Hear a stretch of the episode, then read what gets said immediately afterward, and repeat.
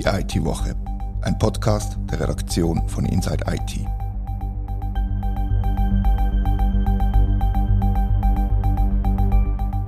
Herzlich willkommen zur IT-Woche. Das Gast im Podcaststudio ist Judith Belesch, GLP-Nationalrätin und Geschäftsführerin vom Branchenverband Swico. Herzlich willkommen. Dankeschön vielmals, danke auch für die Einladung. Mein Name ist Rita Vogt und wir reden über das Thema, was Politik in der Schweiz zum Thema Regulierung von künstlicher Intelligenz kann machen und was machen. Judith, in welcher von deinen Funktionen, also entweder bei der SWICO oder im Nationalrat, bist du öfter mit KI in Berührung gekommen? Ja, mehr öfter, äh, würde ich sagen, länger. Natürlich länger von Swico aus. Wir sehen schon lange die Entwicklungen, die kommen, auch äh, Regulierung aus den anderen Ländern. Aber im Moment hat das Thema Interpolitik halt einfach sehr viel Aufwind bekommen und es ist eigentlich jetzt mehr dort der Bär los. In welcher Form ist der, der Bär los? Was passiert im Bundeshaus? Also ich finde das faszinierend. Seit das Chat-GPT bei den Leuten angekommen ist, das ist so Anfangsjahr der Fall gesehen, ähm, haben die Leute plötzlich auch realisieren, was das äh, kann, zu was es fähig ist, sind äh, sehr fasziniert, aber gleichzeitig auch sehr besorgt. Dann hat es verschiedene Tendenzen gehabt über Ostern, Italien, wo der ChatGPT verboten hat, der Elon Musk, der hat auch von einem öffentlichen Brief äh, vor dem Untergang von der Menschheit zu warnen. Und ich glaube, dann hat die Politik einfach ein bisschen bewusst äh, sie entwickeln, dass das tatsächlich etwas ist, was jetzt in unserer Realität angekommen ist. Wenn du jetzt mal den Swika-Hut auf hast oder den Polit-Hut, unterscheidet sich deine Sicht auf KI oder ist das Same, same. Ja, es sind natürlich schon unterschiedliche Blickwinkel. Aus der Industrie heraus sind wir ein bisschen vertrauter mit dem, was wird kommen. Auch der Umgang ist gelassener, ist sehr viel nüchterner. Wir reden schon lange über digitale Ethik. Wir sind uns bewusst, was KI kann und nicht kann oder nicht sollte können. Und die Politik auf der anderen Seite schwingt natürlich viel mehr mit den Emotionen der Leute mit. Und das hat auch Nachteile. Wie sind denn deine Emotionen, wenn es um, um KI geht? Sind die eher positiv, freudig, wegen der Chancen, die es bietet, oder eher ängstlich zurückhaltend, wegen der Risiken, die mit sich schwingt? Nein, ich bin grundsätzlich ein chancenorientierter Mensch und KI wird sehr, sehr viel können machen für unsere Menschheit und wird äh, ganz entscheidend sein bei der Lösung von der großen Herausforderung der Menschheit. Insofern bin ich natürlich positiv behaftet, aber man muss auch nüchtern sein. Jede Chance trägt auf der anderen Seite auch ihre Risiken und die muss man sachlich angehen, anpacken, schauen, was sind Probleme und wie muss man die lösen. Was siehst du da in deinem Alltag die Chancen von KI? Wo nutzt du selber KI? Also KI ist ja nicht fest definiert, mhm. gell? Kommt ein bisschen darauf an, wo man jetzt äh, sagt, KI fängt an. Mhm. Ähm, bei den einfachen äh, KI-Applikationen, die nutze ich natürlich im Alltag jeden Tag. Also wenn es schon nur um eine Wettervorhersage oder eine Stauvorhersage geht oder irgend so etwas. Und jetzt wirklich so ein bisschen die neueren generativen KIs, wie man sie nennt, ChatGPT, da habe ich natürlich auch schon damit umgespielt, aber ich habe jetzt für mich noch keinen reellen Nutzen daraus rausgeholt, aber es ist mir schon klar, das wird kommen. Also hast du noch keine Emotion von ChatGPT schreiben zum Beispiel? Ähm, ich habe auch schon probiert, ChatGPT dazu zu bewegen, mir eine, eine Rede zu schreiben. Aber ich bin ein bisschen enttäuscht. Es fehlt so ein bisschen der Witz und mhm. so ein bisschen das Momentum und auch der Spannungsbogen in einer Rede. Es kommt alles ein bisschen flach raus für meinen Geschmack. Ja, ich habe ein bisschen ähnliche Erfahrungen gemacht. Ich habe schon probiert, dass, wir, dass ich mir ein Editorial habe versucht zu schreiben für einen Newsletter zum Beispiel. Und einfach das Kreative hat gefällt, wie du, wie du sagst, so ein bisschen man, im Moment erkennt man noch sehr gut, ob etwas aus der Feder von einer KI oder von einem guten Schreiber oder einer guten Schreiberin kommt, finde ich. Bei, der, bei ChatGPT schon, aber es gibt natürlich andere so AI-Anwendungen, wie zum, die Deepfakes oder, oder Generierung von Musikstücken oder von Stimmen, wo ich müssen sagen, da sehe ich jetzt den Unterschied nicht mehr. Wenn du mit deinen Mitgliedern bei Swico redest oder, oder mit deinen Wählerinnen und Wählern, kommen da unterschiedliche Reaktionen zum Thema KI? Ja, also wie gesagt, in der Industrie weiß man ja, was, was man hätte wollen, an was man entwickelt hat. Man hat natürlich nicht gewusst, wann wird es so publik und dass es so einschlägt. Also die Verbreitung ist ja rasant gesehen, das haben wir noch nie gesehen in einer Applikation. Das ist bemerkenswert. Und bei den Wählerinnen und Wählern, oder ich sage jetzt mal bei ganz normalen Leuten, mit denen ich umgehe, ähm, herrschen natürlich schon ein bisschen Bedenken vor. Sie haben zwar total Freude an diesen Applikationen, aber sie realisieren langsam die Tragweite, was möglich ist, oder? Und was ist, also ich glaube, wir befinden uns an einem ganz entscheidenden Punkt vom exponentiellen Wachstum.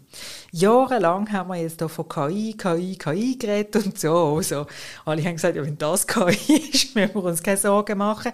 Und jetzt sieht man plötzlich, jetzt geht es sehr, sehr schnell. Oder? Das verdoppelt sich. Ähm, und was man nicht mehr sicher ist, ist, was KI tatsächlich wird können. Und wenn KI sich selber Sachen beibringt oder sogar neue KIs erfindet, dann sieht man so ein bisschen wie die Grenze nicht mehr davon. Ja, man weiß vielleicht nicht mehr, ob überhaupt KI drin ist einem System, oder? Mhm, mhm. Und da bin ich natürlich klar der Meinung, wo die, wo die Bevölkerung, also gewisse Leute beispielsweise entdeckt haben, also die Meteo-Moderatorin auf dem welschen Fernsehen, dass die Fake gesehen ist und drei Wochen lang da mir nichts, dir nichts moderiert hat. Ich glaube, da sind die Leute ein bisschen verschrocken. Mhm. Und ich bin schon klar der Meinung, wir müssen daran arbeiten, Transparenz reinzubringen in die KI, damit die Menschen sich nicht täuscht fühlen von diesen Applikationen. Also kann wenn wir jetzt mal Industrie versus Menschen einfach gesagt gehen, sieht vor allem die Industrie die Chancen und die Menschen die Risiken. Kann man das so zusammenfassen? Oder ist das ein bisschen überspitzt? Ja, vielleicht grob gesagt ist das so. Natürlich, der Mensch ist nicht ein sehr change-freudiges Wesen, das wissen wir. Und die Industrie schafft natürlich an Innovation. Es ist auch immer ein ein Wettbewerb, oder? Dort, wo das erste grosse Big Thing kommt, der hat, führt dann halt die Innovation an.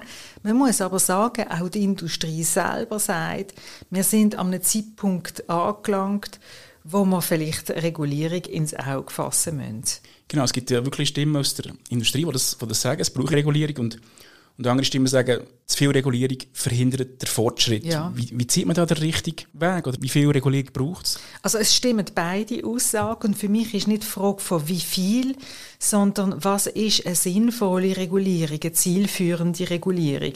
Und jetzt in der Session, wo wir jetzt gerade letzte Woche hatten, ist es extrem um das gegangen und sind sehr viele Vorstöße geschmiedet worden. Und ich habe dann immer gefragt, ja, was willst denn du mit dem erreichen? Welches Rechtsgut willst denn du schützen? Und die Frage hat mir einfach niemand können beantworten. Es, es schwingt Angst mit und sagt, ja, das muss man ja regulieren. Ja, sagt ja niemand, man muss es nicht regulieren. Aber es fehlt einfach an sinnvollen Anknüpfungspunkten. Und ich glaube einfach nicht, dass im Moment Politik parat ist. Ich glaube, es ist zu wenig Verständnis um.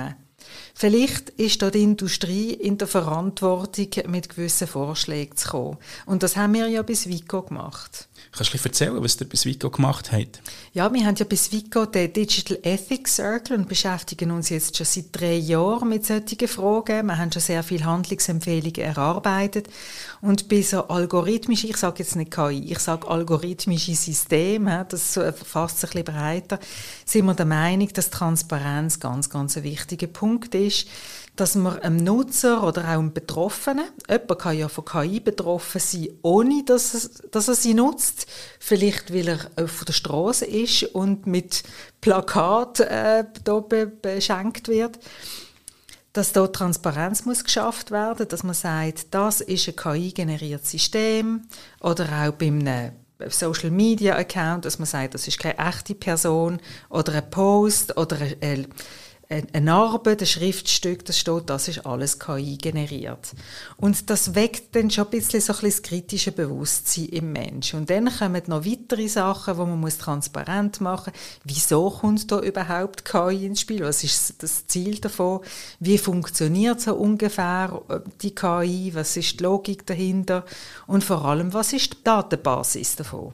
Besteht nicht die Gefahr, dass man das einfach so ein bisschen in den AGBs nachher versteckt, was für eine KI man zu welchem Zweck einsetzt, jetzt als Unternehmen zum Beispiel? Ja, ich, das ist natürlich Schaugefahr, oder? dass man den Konsument völlig zumüllt mit ganz vielen Informationen und deshalb halte ich auch nicht davon, dass man den Algorithmus muss offenlegen muss. Da kann ja niemand so etwas damit anfangen. Sondern es braucht einfach, es braucht so eine Art wie einen Beipackzettel. Mhm. Für jedes Medikament hat es einen Beipackzettel und das ist relativ gut strukturiert, oder? Äh, Informationen auf einen Blick was kann das Medikament und was kann es nicht, für was ist es bestimmt worden und wann sollte man es nicht einnehmen. Mit den, Nebenwirkungen, die, die nachher ins Spiel kommen. Ganz genau. Ja. Und Nebenwirkungen von KI sind ja vor allem Diskriminierung von Frauen, Menschen mit Behinderungen, ethnischen Minderheiten. Hat es verschiedene Fälle gegeben. Amazon ist ein bekannter Fall, wo bei der Rekrutierung das eingesetzt hat und Dossiers hat sichten von, von KI und nachher eben Frauen sind ausgesiedelt worden aus dem Bewerbungsprozess. Wie will man das in den Griff bekommen? Also ich sehe das breiter, oder? Die Diskriminierungen stecken ganz, ganz tief im menschlichen Wesen raus. Und der Vorteil von der KI, dass die KI jetzt nach dem Abbild vom Mensch solche Entscheidungen trifft, bringt das überhaupt erst an die Oberfläche. Früher hat der Mensch es einfach gemacht in seinem Büro, hat entschieden bei einer Rekrutierung ja, nein, ja, nein und die Diskriminierung hat stattgefunden. Und jetzt kommt sie langsam an die Oberfläche. Also insofern muss ich sagen, das ist eine positive Entwicklung. Aber am Schluss muss man das natürlich korrigieren. Und das liegt in der Datenbank, wo man da braucht. Die Daten, welche Daten braucht man überhaupt und wie sind die Daten trainiert worden oder pre-trained worden. Und das ist klar, da sind wir auch der Meinung, es braucht Transparenz über die Datenbasis. Also man muss sagen, die Datenbasis stammt von dort und dort, ist so trainiert worden. 50% Männer, 50% Frauen beispielsweise. Oder ist genau repräsentativ für eine Bevölkerung. Oder das ist ja in jedem Land nochmal nochmal anders. Und dass man so einen Feedback-Loop einbaut. Das heißt, wenn eine KI offensichtlich zu einem falschen Ergebnis kommt oder zu einem diskriminierenden Ergebnis, dass man das muss können zurückmelden und eine Korrektur herbeiführen. Okay, also das, da bräuchte es eine eine unabhängige Behörde wie der EDOP zum Beispiel, die nachher so Sachen anschaut in der Schweiz, wo man nachher eben sich dort her kann wenn man sich benachteiligt fühlt zum Beispiel, oder? Ja, also im ersten Schritt bin ich der Meinung, muss man das direkt können im System zurückmelden, oder? Dass man, bist du der Meinung, du wurdest diskriminiert und dass es da so ein bisschen wie einen Reklamationsbogen hat, der behandelt wird.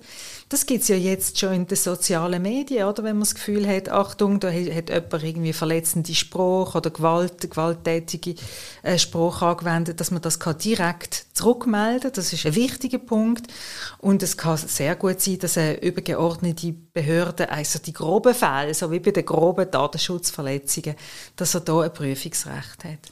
Jetzt ist ja die EU mit dem AI-Act, wo eben genau KI regulieren will, einen Schritt weiter als die Schweiz. Hast du dich mit dem AI-Act beschäftigt, angeschaut, was da drin steht und was kannst du uns dazu erzählen? Ja, ja, ich habe ja schon vor über zwei Jahren den Bundesrat gebeten, sich endlich mit damit zu befassen. Er sieht ja keinen Handlungsbedarf, aber ich bin sehr happy, dass letzte Woche meine Motion gleichwohl durchgekommen ist im Nationalrat. Und der AI-Act, also auf der einen Seite begrüße ich, dass die EU sich das überhaupt zu Gemüt führt. Aber die Lösung bin ich nicht ganz überzeugt davon. Erstens ist es eine technologiespezifische Regulierung. Und in der Schweiz tun wir normalerweise viel smarter regulieren. Wir, oder das ist so ein bisschen wie wenn man ein Messer würde regulieren Ein Messer kann gefährlich sein, kann aber auch Butter streichen und ist völlig stumpf. Aber wir haben kein Messergesetz in der Schweiz. Wir regulieren nachher den Schaden. Wir probieren den Schaden vom Mensch abzuwenden, der durch ein Messer oder durch einen Hammer oder durch eine Waffe zustande kommt. Oder? Und die technologiespezifische Regulierung ist nicht ideal aus meiner Sicht. Die Technologie ist extrem dynamisch und dann braucht es ja noch eine Behörde, die sie kontrolliert. Weil äh, der nächste Schritt ist, dass die ähm, EU so Risikoklassen machen Eine Applikation ist risikoreich oder nicht oder mittel und das muss dann eine Behörde irgendwie kontrollieren und es hängt ja immer davon ab, wie man die Applikation anwendet. Also das heißt, du plädierst für eine technologieneutrale Regulierung? Ja, das ist zwar sehr anspruchsvoll, Und das ist eben das, was ich in der Schweiz kritisiere. Wir sind immer sehr smart mit der Regulierung. Genug, dass die Hersteller aufpassen müssen, dass sie keine äh, Schadenhaftpflicht haben, aber auch immer sehr innovationsfreundlich.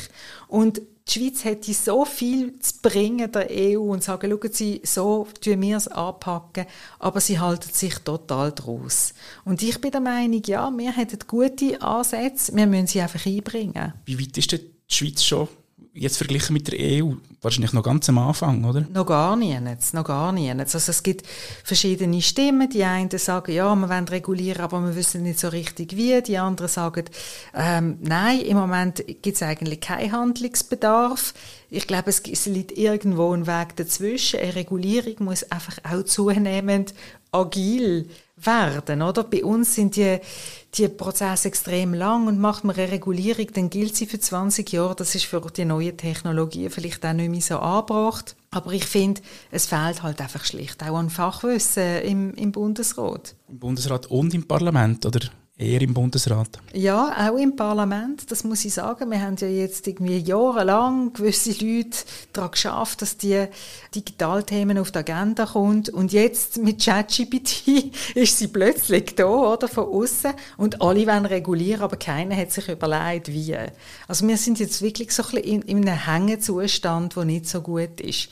Ich bin der Meinung, die Schweiz sollte da wieder die Kontrolle übernehmen weil das Problem ist, wenn wir uns immer als Zaungast verhalten, dann müssen wir immer nachvollziehen, was andere Staaten für uns entscheiden. Und da haben wir einen enormen Souveränitätsverlust. Eben, und einerseits sind es die anderen Staaten, die es vorgeben, oder eben die EU, oder auch die Unternehmen, die vorpreschen und wie die Straße schon teeren. Und die Schweiz fährt nachher hinten und versucht noch zu korrigieren, was möglich ist. Aber Vielleicht ist es nachher schon zu spät, oder? Ja, klar. Ich meine, die Unternehmen die orientieren sich noch an der EU und an den USA oder, oder sogar Asien, dort, wo wirklich die grossen Märkte sind.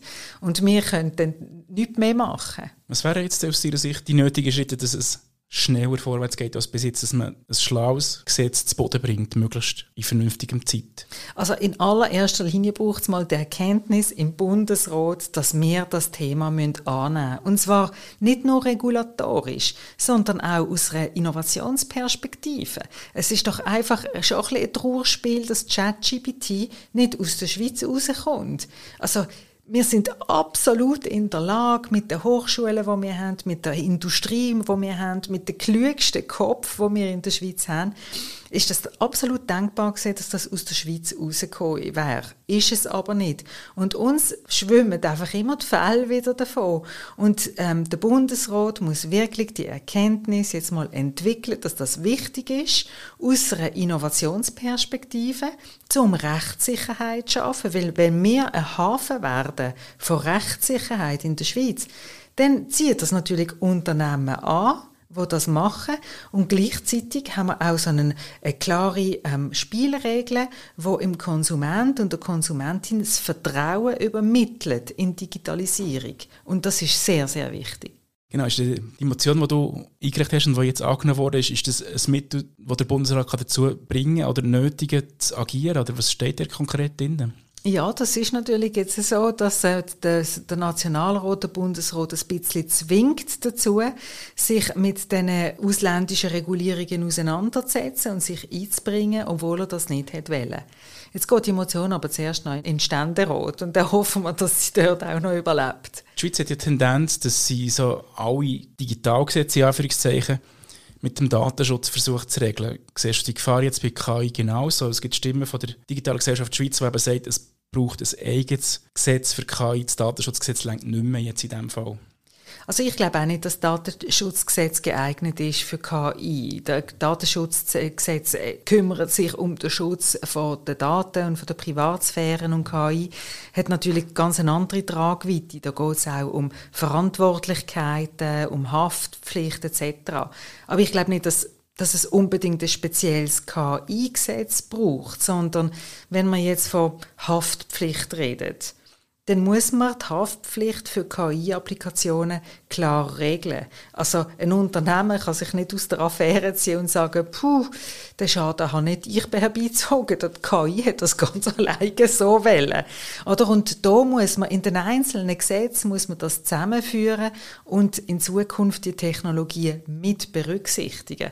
Aber ein eigenes KI-Gesetz, wie das jetzt die digitale Gesellschaft äh, wünscht oder auch ähm, die EU-Kommission, da bin ich ein bisschen skeptisch. Was mich zum, zum, zum Schluss würde interessieren ist, es gibt im Bundeshaus ja nicht nur Politikerinnen und Politiker, sondern auch Lobbyistinnen und Lobbyisten. Und wer lobbyiert im Moment im Bereich KI? Welche Organisationen, welche NGOs, welche Firmen?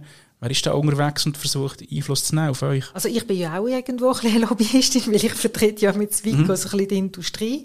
Aber äh, wir tun jetzt hier nicht stark lobbyieren. Wir sind offen für vernünftige Ansätze. Ich spüre einfach sehr stark von den einzelnen Politikerinnen und Politikern jetzt den Drang, äh, nach Regulierung. Und ich habe jetzt gesehen, dass ganz viele Vorstöße am Entstehen sind, aber ich bin einfach nicht sicher, dass die richtigen Fragen gestellt werden. Und ich frage mich, ob es da nicht irgendwie eine Art eine Arbeitsgruppe braucht oder, oder eine Subkommission, beispielsweise von der Rechtskommission, die sagt, ja, also welche Gesetze, welche Rechtsgüter sind überhaupt tangiert von dieser KI und wie könnte man das vernünftig umsetzen.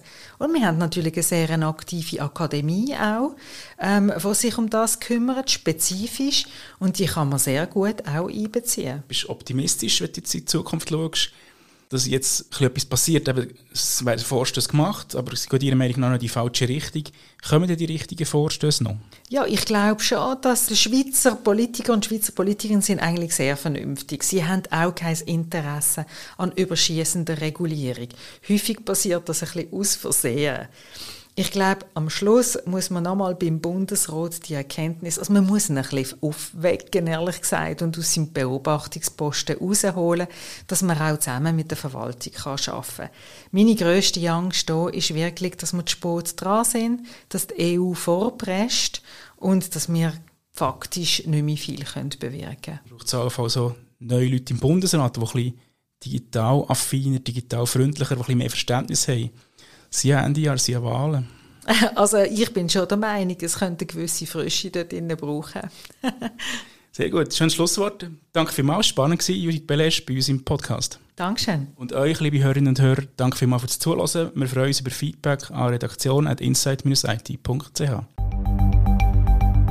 Das war die IT-Woche, ein Podcast von der Redaktion von Inside IT. Danke vielmals fürs Zuhören.